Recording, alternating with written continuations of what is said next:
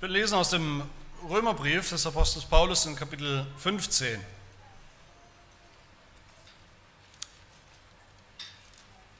Römer 15, Verse 22 bis 33.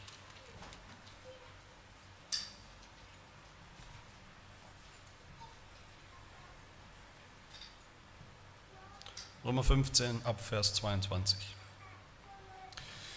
Schreibt der Apostel Paulus an die Römer, darum bin ich auch oftmals verhindert worden, zu euch zu kommen. Da ich jetzt aber in diesen Gegenden keinen Raum mehr habe, wohl aber seit vielen Jahren ein Verlangen hege, zu euch zu kommen, so will ich auf der Reise nach Spanien zu euch kommen. Denn ich hoffe, euch auf der Durchreise zu sehen und von euch dorthin geleitet zu werden, wenn ich mich zuvor ein wenig an euch erquickt habe. Jetzt aber reise ich nach Jerusalem im Dienst für die Heiligen. Es hat nämlich Mazedonien und Achaia gefallen, eine Sammlung für die Armen unter den Heiligen in Jerusalem zu veranstalten. Es hat ihnen gefallen und sie sind es ihnen auch schuldig. Denn wenn die Heiden an ihren geistlichen Gütern Anteil erhalten haben, so sind sie auch verpflichtet, jenen in den leiblichen zu dienen. Sobald ich nun das ausgerichtet und ihnen diese Frucht gesichert habe, will ich über euch weiterreisen nach Spanien. Ich weiß aber, dass, wenn ich zu euch komme, ich mit der Segensfülle des Evangeliums von Christus kommen werde. Ich ermahne euch aber, ihr Brüder, um unseres Herrn Jesus Christus und der Liebe des Geistes willen, dass ihr mit mir zusammen kämpft in den Gebeten für mich zu Gott, dass ich bewahrt werde vor den Ungläubigen in Judäa und dass mein Dienst für Jerusalem den Heiligen angenehm sei, damit ich mit Freuden zu euch komme, durch Gottes Willen und mich zusammen mit euch erquicke. Der Gott des Friedens sei mit euch allen. Amen.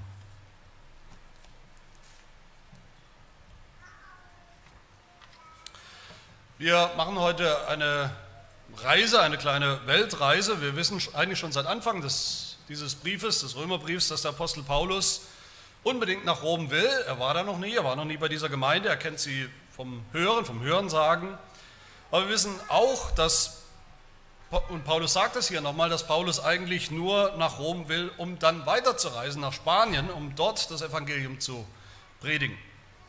Und dann sehen wir hier, und wir wissen das auch aus der Apostelgeschichte, aus Berichten dort, dass Paulus, könnte man den Eindruck haben, hier anscheinend falsch abbiegt. Anstatt nach Rom zu reisen und dann nach Spanien weiterzureisen und immer weiter nach Westen, macht er sich plötzlich auf den Weg in die völlig entgegengesetzte Richtung, nämlich sozusagen zurück nach Jerusalem. Jetzt könnte man meinen, wenn man das hier liest, auch diesen Text, der Bericht über diese Orte und über Paulus Reise und Reisepläne, ja, das war halt eben Paulus Leben, seine Biografie, so hat Gott ihn geführt. Das, was, hat das, was soll das mit mir zu tun haben? Paulus Reise. Pläne und Reiseberichte. Aber wenn man genau, genau liest, zwischen den Zeilen oder auch in den Zeilen genau liest, dann sehen wir diese drei Orte, von denen hier die Rede ist, Rom und Spanien und Jerusalem. Und das, was Paulus da jeweils tut oder tun will. Diese Orte stehen für drei wichtige biblische Prinzipien. Prinzipien, wie sich das Evangelium ausbreitet, Prinzipien für die Weltmission Prinzipien für die Kirche. Und das wollen wir entdecken, Paulus sozusagen nachreisen auf diesen Spuren, damit wir diese, diese Prinzipien sehen und, und auch entdecken, wie Gott sein Reich baut, auch heute, bis heute, auch in unserer Mitte, auch von uns aus, unserer Gemeinde aus.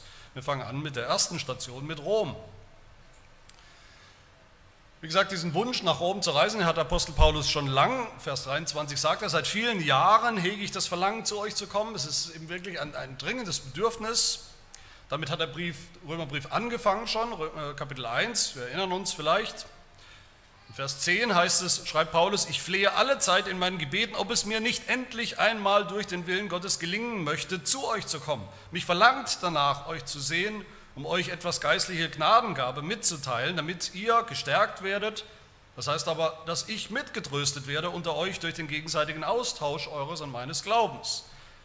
Ich will euch aber nicht verschweigen, Brüder, dass ich schon oftmals vorgenommen habe, zu euch zu kommen.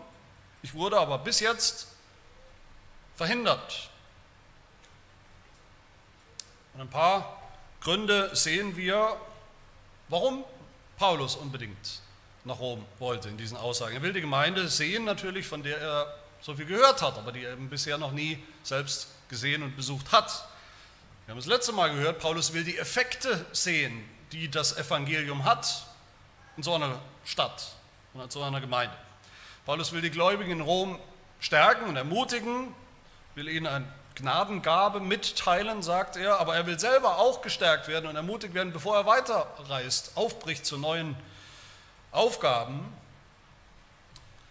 Wir haben auch noch einen anderen strategischen Grund gesehen. Paulus ist ein Apostel, Paulus ist ein Missionar, aber Paulus ist nicht einfach als auf, auf, eigene Faust unterwegs und macht eben, was er so denkt, was er so will, wozu er eine Leidenschaft hat. Er predigt nicht einfach da das Evangelium, wo er eben will, wo er sich berufen fühlt. Paulus war ein Presbyterianer. Paulus war reformiert. Paulus war überzeugt, hatte eine reformierte Sicht von Kirche, von der Bedeutung der Kirche. Paulus wusste, dass man sich nicht selbst berufen kann. Paulus war berufen für seinen Dienst von der Kirche, von Gott natürlich, aber durch die Kirche. Bisher war es die Kirche in Antiochien, die in der Nähe von Jerusalem war das war seine Basis, das war die Gemeinde, die Kirche, die ihn gesandt hat zu dem, was er getan hat bisher. Aber jetzt will Paulus sozusagen noch viel, viel weiter nach, nach Westen vordringen, bis sozusagen an die Enden der Erde, an die Enden der damals bekannten Welt, mindestens bis nach Spanien, mindestens bis zur Atlantikküste, wo man damals nicht so einfach eben überhaupt sich vorstellen kann, noch weiter zu reisen. Und da weiß Paulus, da braucht er jetzt eine Basis, die näher ist. Und deshalb will er nach Rom. Paulus will, dass die Gemeinde in Rom ihn sozusagen im besten Fall adoptiert als ihren Missionar. Manche Ausleger sagen, Paulus schreibt den Römerbrief, wo er immer wieder sagt, das ist mein Evangelium, mein Evangelium steht hier in diesem Brief. Er will, dass die Römer sein Evangelium, in Anführungsstrichen, prüfen und dann sagen, ja, das ist auch unser Evangelium, der soll kommen, der ist gut, der ist koscher, der ist zuverlässig, der soll auch unser Missionar werden. Den wollen wir unterstützen, den wollen wir empfangen, der soll unser Missionar werden. Und was für eine bessere Basis für Paulus zukünftige Missionsreise als eine Gemeinde in der Weltstadt Rom. Aber wir müssen uns natürlich fragen, warum gerade jetzt? Warum gerade jetzt nach Rom? Warum nicht schon früher, wenn er es schon jahrelang vorhatte? Eigentlich ist hier sogar noch von einem vierten Ort die Rede in diesem Text, in dem Moment, wo Paulus gerade schreibt, den Römerbrief. Da ist er höchstwahrscheinlich in Korinth, heutigem Griechenland. Vers 23 sagt er, in diesen Gegenden, wo ich gerade bin, in diesen Gegenden von Antiochien bis nach Korinth, wo er gerade ist, da hat er jetzt, sagt Paulus, keinen Raum mehr. Das meint nicht, da ist kein Platz mehr, da sind zu viele Menschen. Das meint nicht, er hat kein Plätzchen gefunden, wo er wohnen kann, wo er übernachten kann. Paulus meint, hier in diesen Gegenden habe ich meine Arbeit erledigt, habe ich meine Berufung erfüllt, abgehakt, Ziel erfüllt. In Vers 22 sagt Paulus, ich wollte immer schon nach Rom, aber bisher wurde ich gehindert. Wodurch gehindert? ultimativ durch Gott, von Gott selbst, aber gehindert dadurch, dass er einfach seine Berufung noch nicht erfüllt hatte, die Arbeit noch nicht erledigt hatte. Es gab noch wichtige Dinge zu tun. Jetzt hat er sie erledigt. Das heißt, jetzt hindert ihn nichts mehr, endlich dahin zu gehen, wo er hin wollte, nämlich nach Rom. Ich finde das schon ein bisschen mutig, vollmundig, vielleicht sogar so an der Grenze zu überheblich, so klingt das vielleicht in unseren Ohren zumindest, wie Paulus sowas behaupten kann, wie Paulus sowas sagen kann. Hier gibt es nichts mehr zu tun für mich, alles erledigt, ich habe alles 100% erfüllt. Mission erledigt. Wir sprechen immerhin von einem Gebiet, heute würde man sagen Türkei, Syrien, Albanien, Kroatien, Griechenland und alles zwischendrin. Alles erledigt, alles abgehakt. Obwohl es natürlich noch Hunderttausende, wenn nicht Millionen von Ungläubigen gab und viele Regionen, wo es noch keine Gemeinden gab.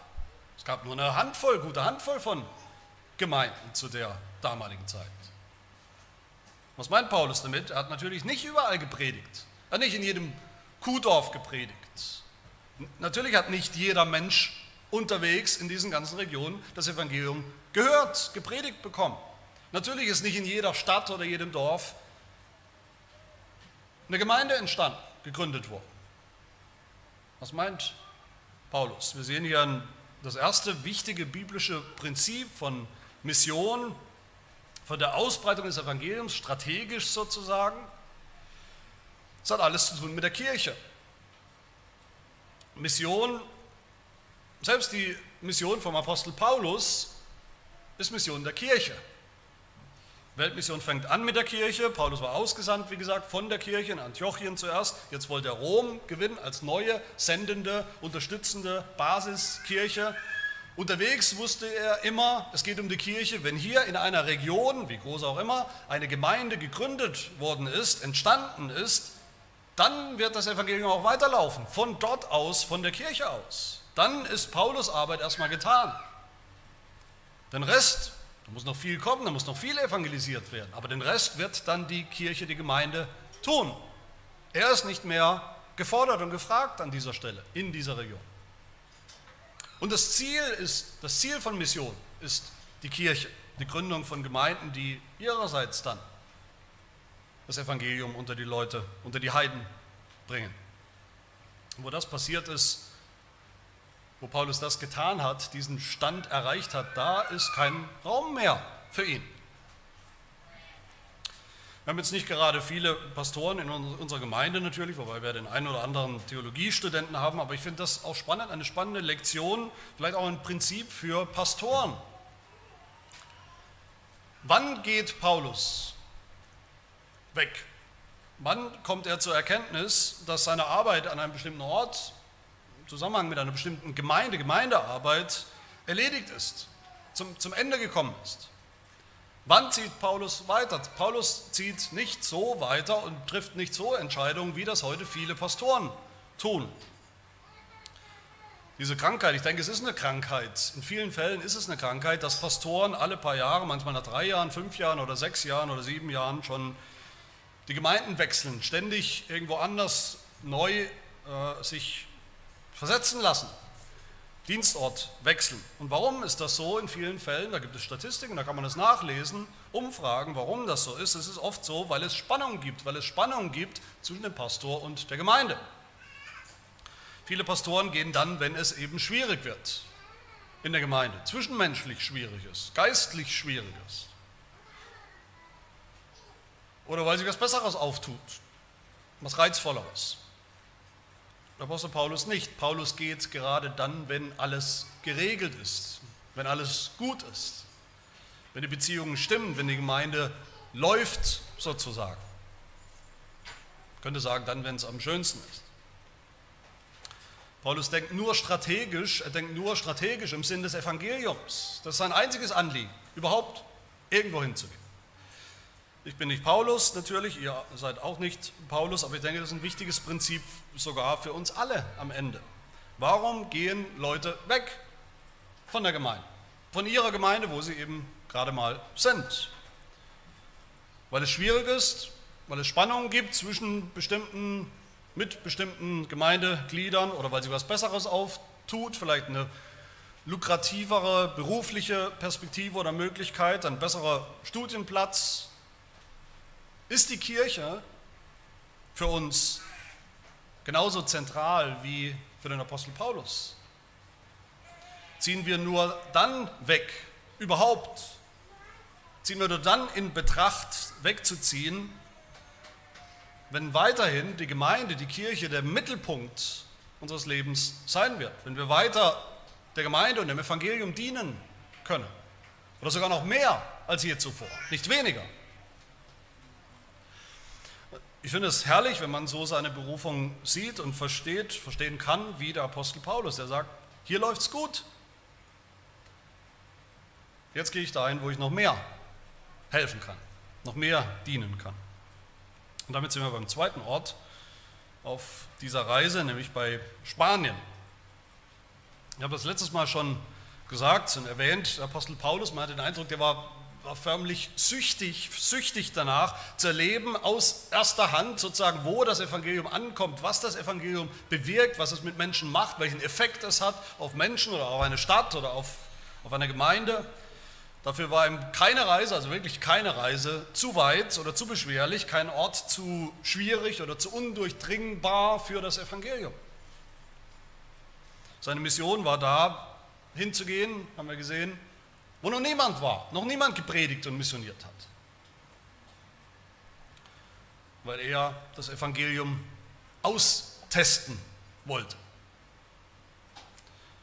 Weil er wusste, das Evangelium von Jesus Christus kennt jetzt wirklich überhaupt gar keine Grenze mehr. Es gibt keine Schranke, keine Grenze für das Evangelium. Spätestens seit Pfingsten ist das eindeutig klar und deutlich geworden ein und dasselbe Evangelium für alle erdenklichen Völker und, und Nationen und Kulturen, Kulturkreise. Es muss und es wird gehen und, und erschallen bis an die Enden der Erde. Wie es Paulus schon im Alten Testament gefunden hat und gelesen hat. Ob das Ende der Erde jetzt ist, wie manche Leute sagen, in der damaligen Welt und vielleicht bis heute könnte man denken, war das Ende der Welt Santiago de Compostela in Spanien, weil es sozusagen so die letzte Bastion ist, bevor man dann ins Wasser fällt, ins, in den Atlantik. Aber das ist das Prinzip für Weltmission, für das Spanien steht, könnte man sagen, als symbolischer Ort sozusagen. Das zweite Prinzip. Es steht für die Enden der Erde. Wo immer sie gerade damals waren, gedanklich waren, was damals entdeckte Welt war oder auch nicht, es steht für die Enden der Erde, wo Gott auch seine Gemeinde haben will, wo er auch seine Auserwählten hat, die erreicht werden sollen und müssen. Spanien war zur damaligen Zeit, zur Zeit des Apostels Paulus, ein regelrechtes Synonym für die heidnischsten Heiden auf der ganzen Welt überhaupt. Ein Autor sagt, ein Synonym für die gottlosen Barbaren. Genau dahin unbedingt dahin wollte und musste der Apostel Paulus förmlich. Es hat ihn dahin gedrängt, das war sein Ziel, sein Lebensziel. Und wir haben schon gehört, auch am Anfang dieser, dieses Briefs, dieser Predigtreihe, ein Zweck für seinen Brief überhaupt, warum er diesen Brief geschrieben hat, war sehr praktisch. Der Römerbrief war eigentlich sowas wie ein Fundraising-Brief. Paulus wollte die Römer begeistern für sein Evangelium, in Anführungsstrichen, für seine Mission, dass sie ihn unterstützen, dass sie mitmachen mit ihm als Basis für das, was er noch vorhatte, eben in Spanien. Wenn er sagt in Vers 24, so will ich auf der Reise nach Spanien zu euch kommen, denn ich hoffe, euch auf der Durchreise zu sehen und von euch dorthin geleitet zu werden. Dorthin geleitet zu werden meint nicht, dass die halbe Gemeinde mitgeht, das ist eigentlich damals im Griechischen schon ein, ein feststehender Begriff gewesen. Die Gemeinde leitet andere, nämlich ihre Missionare. Das ist ein feststehender Begriff für die Unterstützung von Missionaren. Die Kirche hat geleitet, begleitet.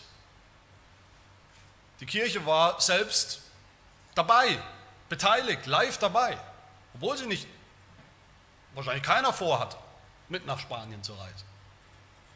Das war ihre Mission. Und wie auch immer das passiert ist, ob, ob vielleicht war das bei einem Apostel, Paulus als Apostel, so, dass Gott ihm durch direkte Offenbarung äh, gesagt hat, oder ob das einfach strategisch für Paulus eben logisch und, und klar war, das Ende der Welt, das Ende der Erde, das bedeutet zumindest mal bis nach Spanien, eben bis zum Rand des, des europäischen Festlands bis zur Atlantikküste. Das war damals eben sowas wie das Ende der Erde.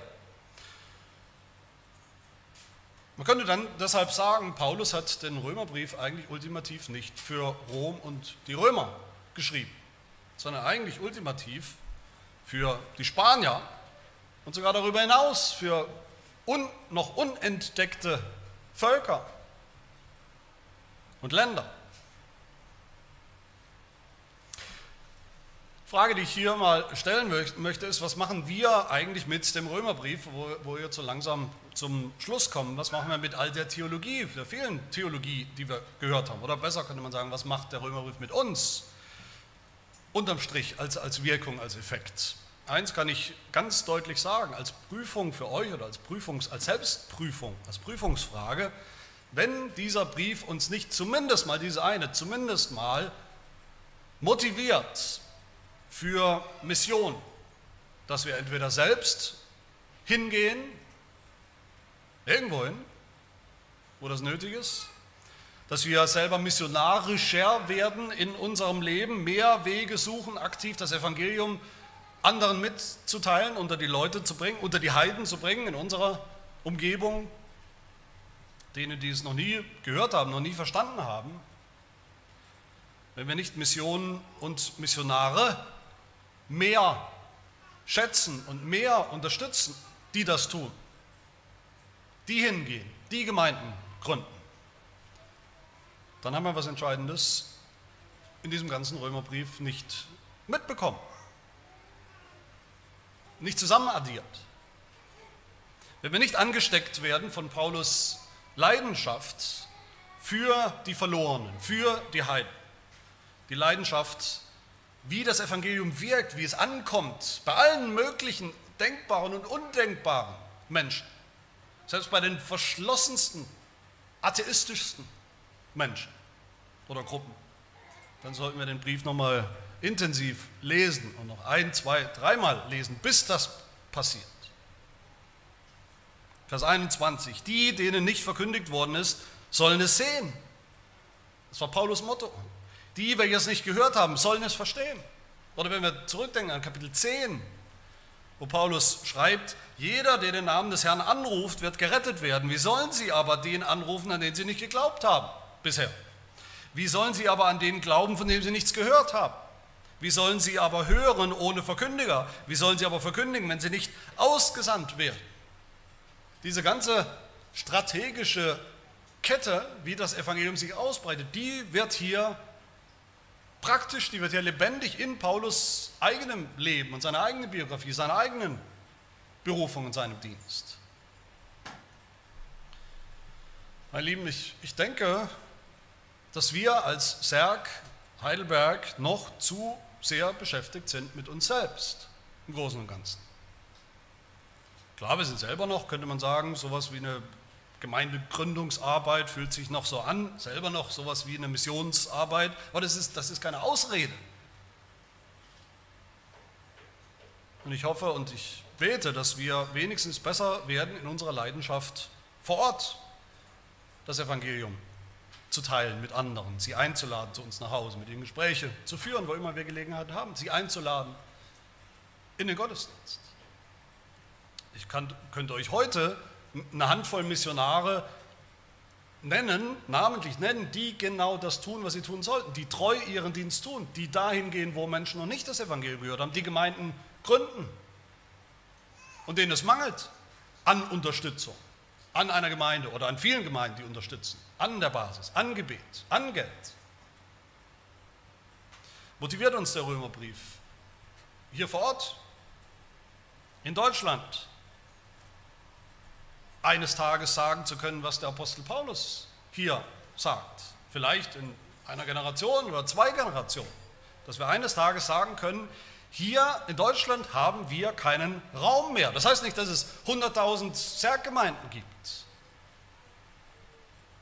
Aber dass das Evangelium wirklich angekommen ist.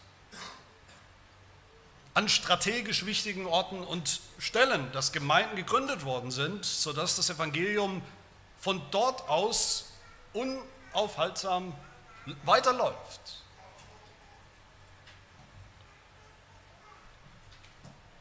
Spannend ist, dass die Bibel uns nirgendwo verrät, ob es der Apostel Paulus am Ende tatsächlich geschafft hat, bis nach Spanien oder nicht.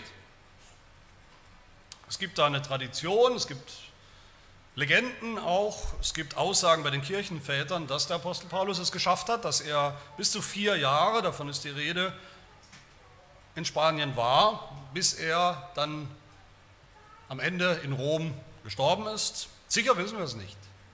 Aber eins wissen wir ganz sicher. So oder so. Nämlich, dass sein Evangelium durch seinen Eifer, sein Evangelium in Spanien angekommen ist. Dass seine Bemühungen nicht umsonst waren.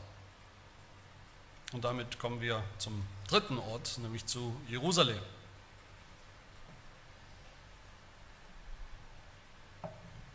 Wir müssen uns das mal vorstellen, wir haben das gehört, Paulus ist seit Jahren eigentlich in den Startlöchern, seit Jahren will er nichts sehnlicher als nach Rom zu reisen und dann eben noch eine, eine Stufe weiter. Es drängt ihn alles, alles drängt ihn nach Spanien. Alles, was in der Zwischenzeit passiert ist, hat er irgendwie empfunden als ständige Hindernisse und noch mehr Hindernisse, dass es noch nicht losgehen kann. Er will so weit wie es geht nach Westen, also sozusagen so weit wie es geht weg von Jerusalem.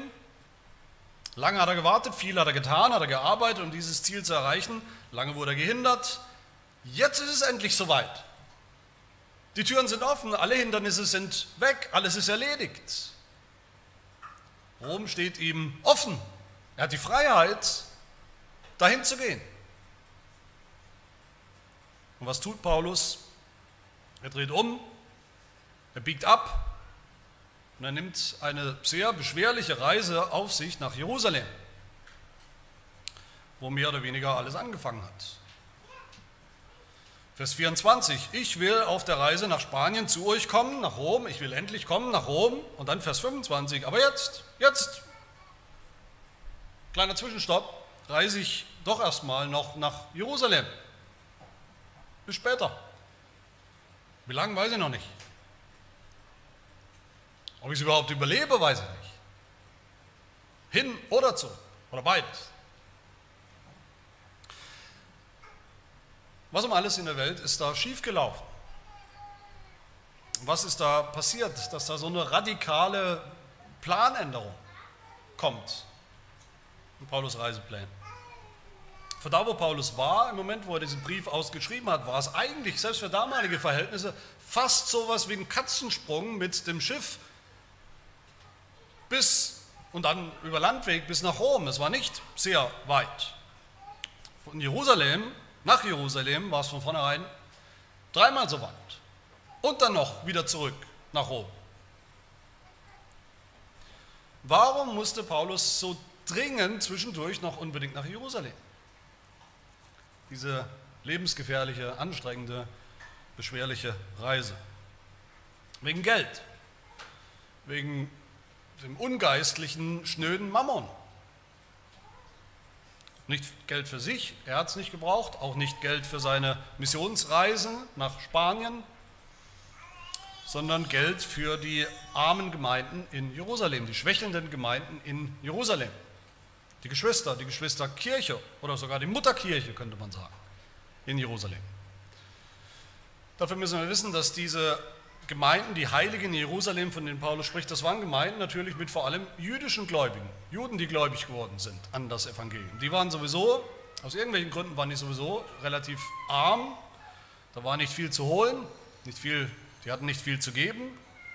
Dazu kam noch, dass es diese gläubigen Juden, christlichen Gemeinden sehr schwer hatten in Jerusalem unter den nichtgläubigen Juden. Die wurden unterdrückt, und dann gab es auch noch eine, eine regelrechte, eine echte Hungersnot in dieser Zeit, in der Umgebung. Sodass es tatsächlich um Leben und Tod ging in diesen Gemeinden. Es ging ums Überleben. Es ging um, was zu essen zu haben oder nicht. Da war eine echte Not, eine, eine praktische Not.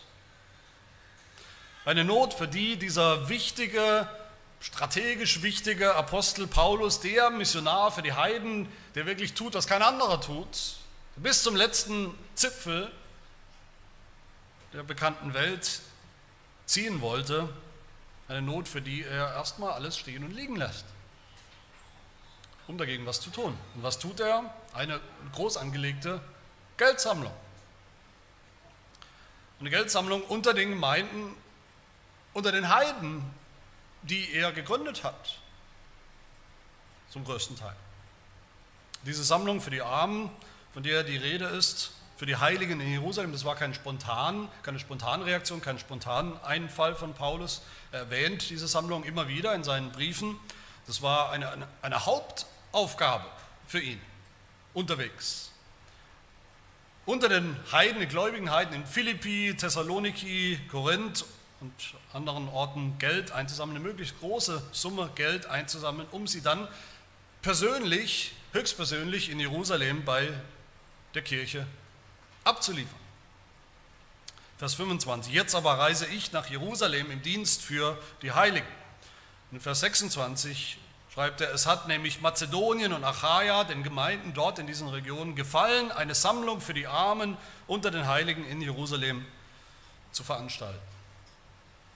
Und damit sind wir beim dritten wichtigen Prinzip in diesem Text.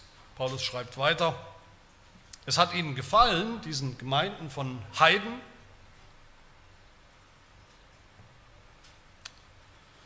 vor allem Heiden, es hat ihnen gefallen und sie sind es ihnen auch schuldig. Die Heiden, die gläubig geworden sind, sind es den Judenchristen in Jerusalem schuldig, bei was zu tun. Er schreibt weiter, denn wenn die Heiden an ihren geistlichen Gütern, den geistlichen Gütern, die die Juden zuerst bekommen haben, das Evangelium, durch das sie gläubig geworden sind, wenn die Heiden an diesen geistlichen Gütern Anteil erhalten haben, so sind sie auch verpflichtet, jenen, den Judenchristen, in den leiblichen Gütern zu dienen. Steht da das? Das, was uns vielleicht überhaupt nicht in dem Ofen vorlockt, ja, wir wissen, in der Gemeinde braucht man auch Geld, natürlich wissen wir das, aber es sind irgendwie so Nebenthemen, die uns nicht wichtig sind. Dieses, dieses ungeistliche, diese ungeistliche Geldsammlung oder Kollekte bei den Gemeinden unterwegs, diese scheinbare, so, so blöde Unterbrechung, Verschwendung von Paulus Zeit und, und Ressourcen. Die Ablenkung von Paulus eigentlicher Arbeit und Mission, das war alles andere als das. Im Gegenteil, es war der beste Ausdruck des Evangeliums.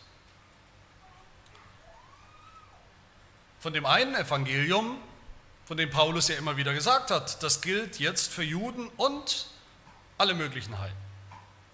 Das gilt, wir erinnern uns, dieses Evangelium gilt den Juden zuerst und danach den Heiden. Das Evangelium, das Juden und Heiden zu einem neuen Volk zusammengeschweißt hat.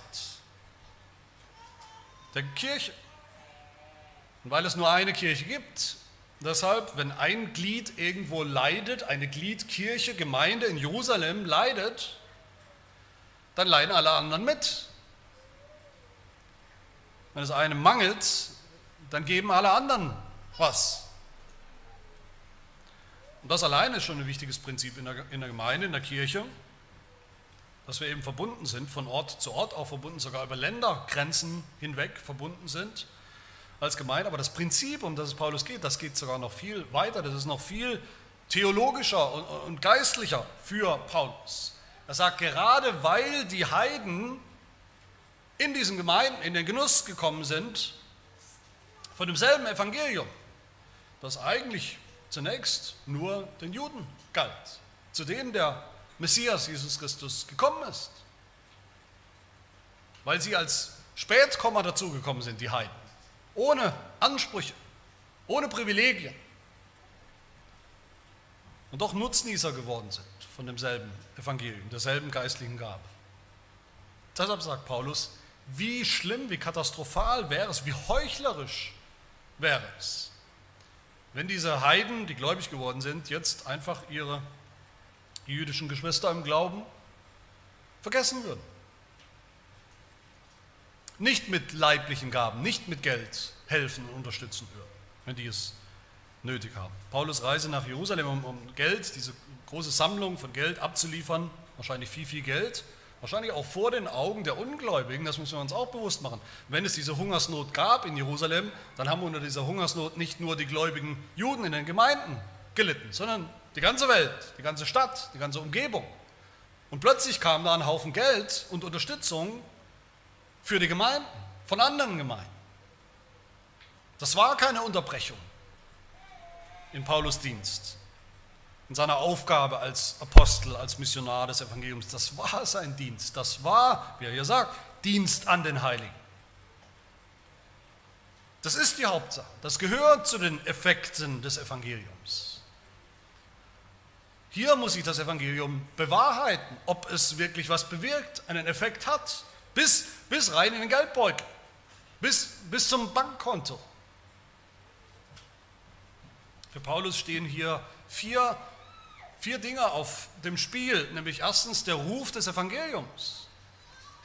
Ist das Evangelium nur irgendwie hochtrabend, geistlich, theologisch, theoretisch? Aber wenn jemand Hunger hat und wenn es ums Geld geht, dann ist uns das egal. Oder ist es auch praktisch, das Evangelium? Geht es auch in unseren Geldbeutel, wenn es sein muss? Eine Frage übrigens auch an uns. Sind wir bemüht oder denken wir überhaupt darüber nach? Oder welchen Schluss würde ein Mensch ziehen, wenn er unsere Kontoauszüge mal verfolgen würde, über Monate oder Jahre vielleicht? Könnte man darauf reflektieren, darüber reflektieren, reflektiert da irgendwas, dass das Evangelium bei uns angekommen ist und was getan und verändert hat und noch tut? Im zweiten Gründerbrief, Kapitel 9, schreibt Paulus über diese selbe legendäre Kollekte und Geldsammlung, dass die, die dann das Geld empfangen haben in Jerusalem, schreibt Paulus, ich zitiere ihn, durch den Beweis dieses Dienstes zum Lob Gottes veranlasst werden für den Gehorsam eures Bekenntnisses, des Bekenntnisses der Heiden, zum Evangelium von Christus und für die Freigebigkeit der Unterstützung für sie und für alle. Paulus sagt es da, die, diese Kollekte, diese Großzügigkeit der Gemeinden war ein Beweis für das Evangelium.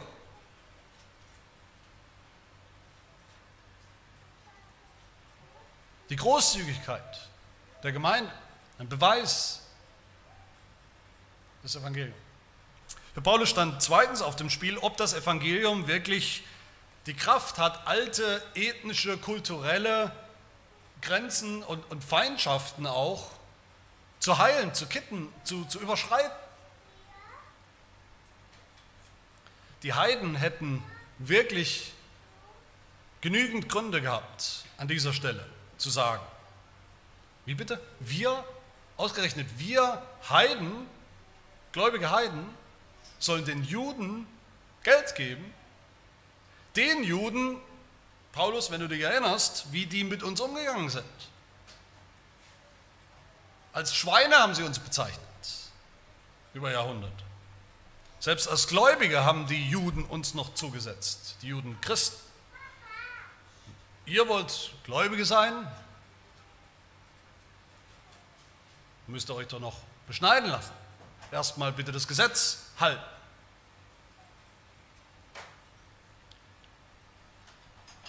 Die haben unseren Glauben, ob der echt ist, lang genug angezweifelt. Da gab es viele Verletzungen, alte Verletzungen.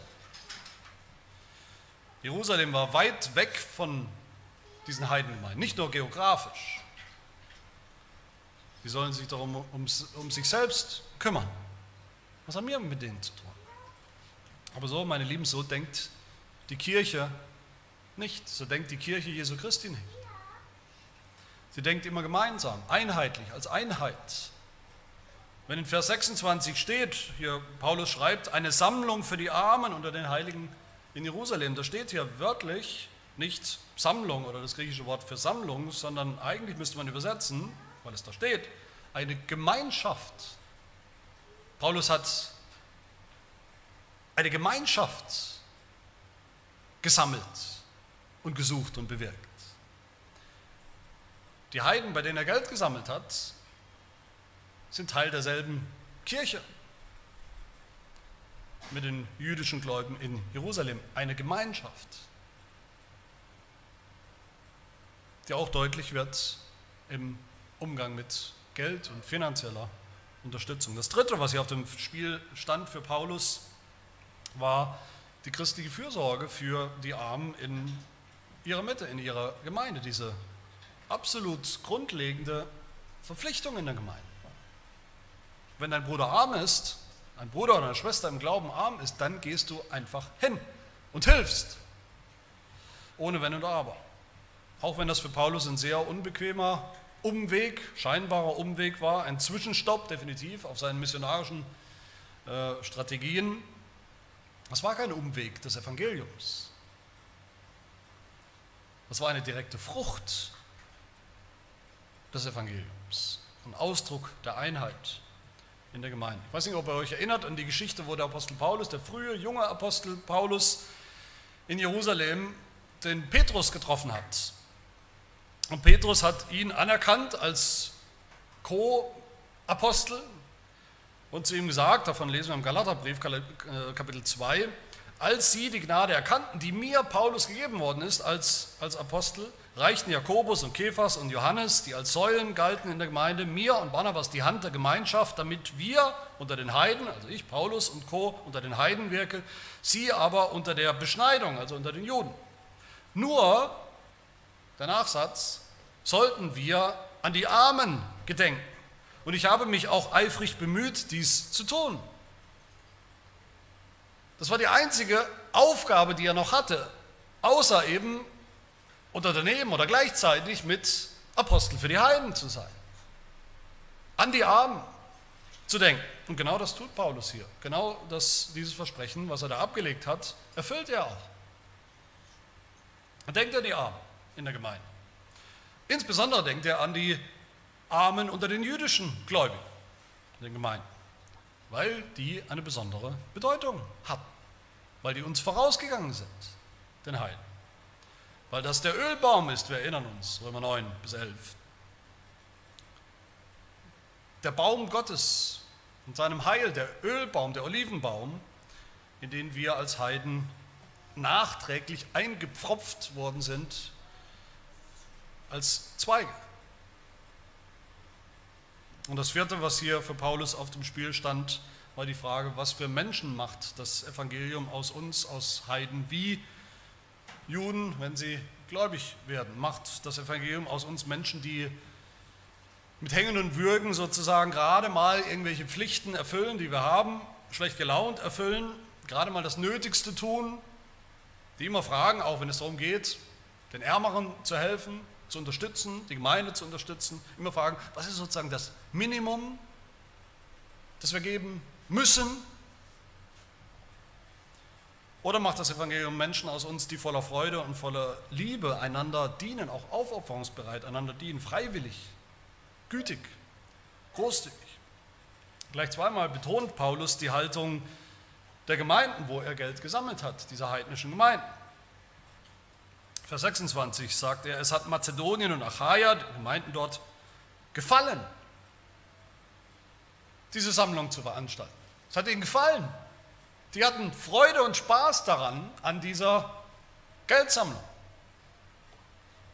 Das war keine blöde Pflicht, das war schon gar keine Last für sie, das war endlich für sie eine, eine, gute, praktische Gelegenheit, wo wir beweisen können, was das Evangelium mit uns gemacht hat, das Evangelium bei uns bewirkt hat, aus uns gemacht hat.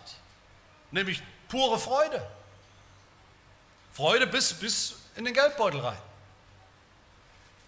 Vers 27 nochmal, Paulus, es hat ihnen gefallen, sie sind es den Judenchristen auch schuldig, sagt er. Ja, sie sind auch schuldig, was zurückzugeben, praktisch und finanziell. Aber noch vor der Pflicht ist die Freude.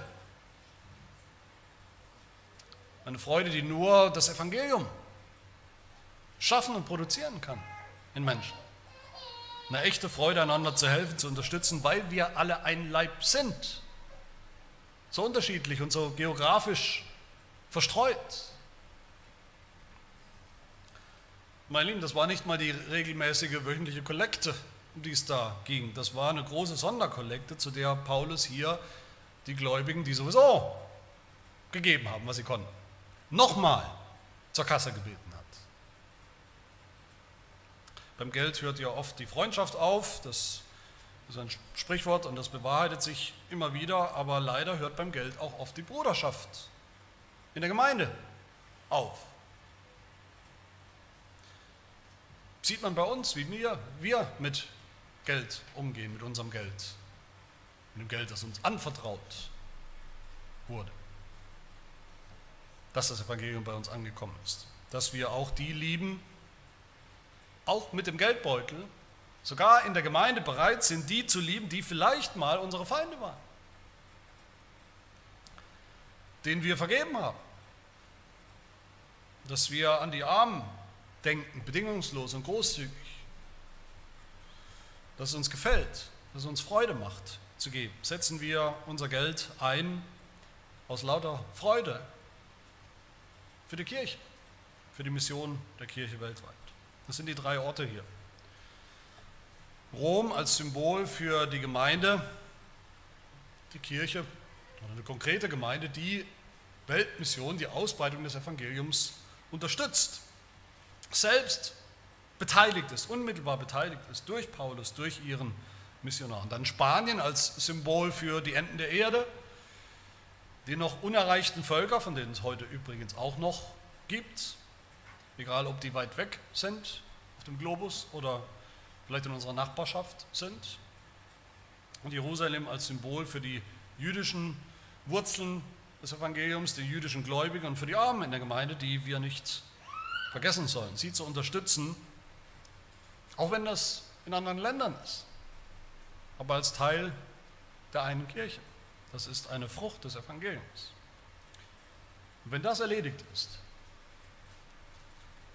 dann will und dann kann Paulus endlich nach Rom und möglicherweise auch endlich bis nach Spanien. Und es bleibt Paulus eigentlich nur noch eins zu tun hier zum Abschluss. Er bittet um Gebet, er bettelt förmlich oder er befiehlt, ermahnt die Gläubigen zum Gebet, Vers 30. Ich ermahne euch, ihr Brüder, im, ihr Brüder um unseres Herrn Jesus Christus und der Liebe des Geistes willen, dass ihr mit mir zusammenkämpft in den Gebeten für mich zu Gott. Gebet ist kein Anhängsel, kein frommes Anhängsel, was jetzt hier auch noch kommt. Gebet ist zentral. Paulus sagt, Gebet ist Mitkämpfen.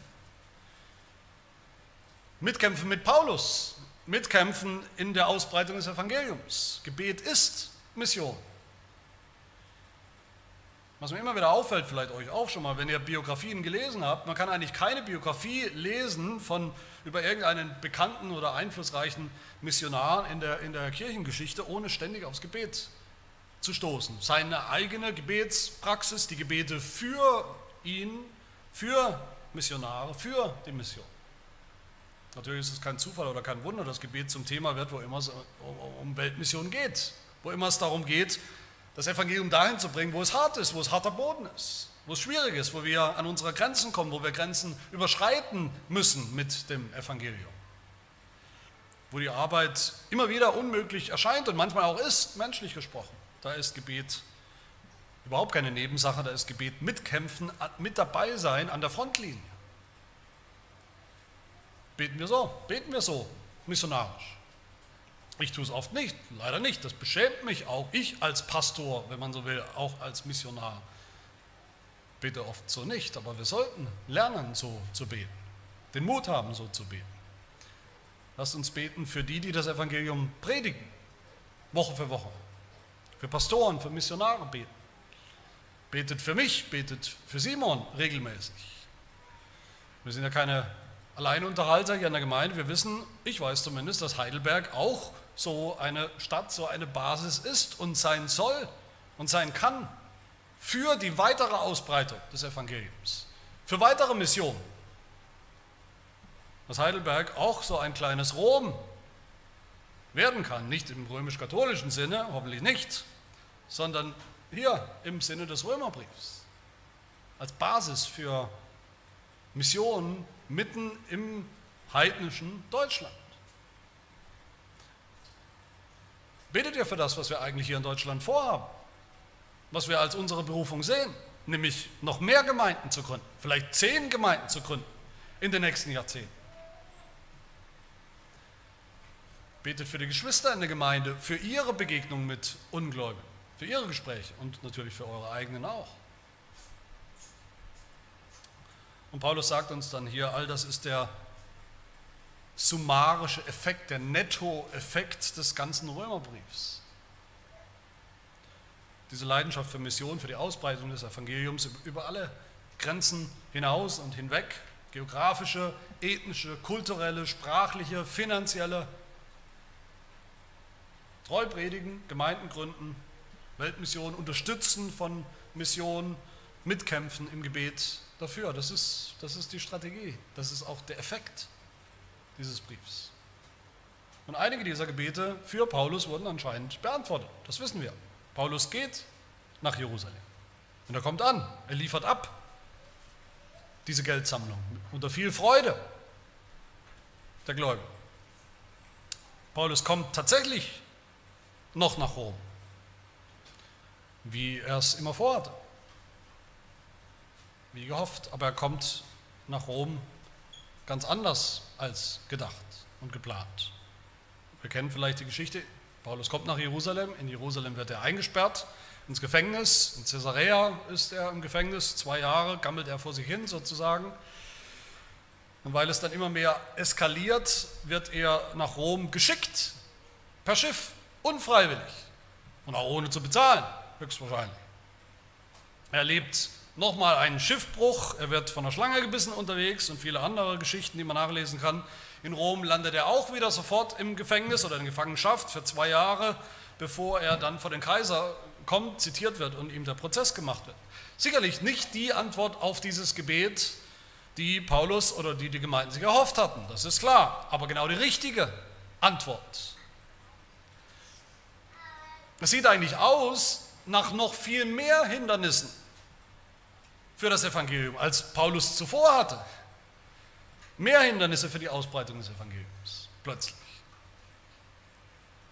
Aber falls ihr nicht sowieso schon wisst, weil ihr gute Bibelleser seid, wie diese Geschichte ausgeht, will ich es euch sagen und damit schließen, so wie die Apostelgeschichte schließt, nämlich mit dem Bericht von Paulus Zeit in Rom. Kapitel 28, da sagt Paulus selbst, so sollt ihr nun wissen, dass das Heil Gottes zu den Heiden gesandt ist und sie werden auch hören.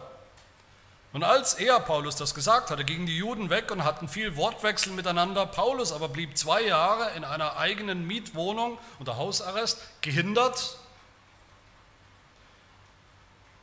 und nahm alle auf, die zu ihm kamen. Und er verkündigte das Reich Gottes und lehrte von dem Herrn Jesus Christus mit aller Freimütigkeit und ungehindert.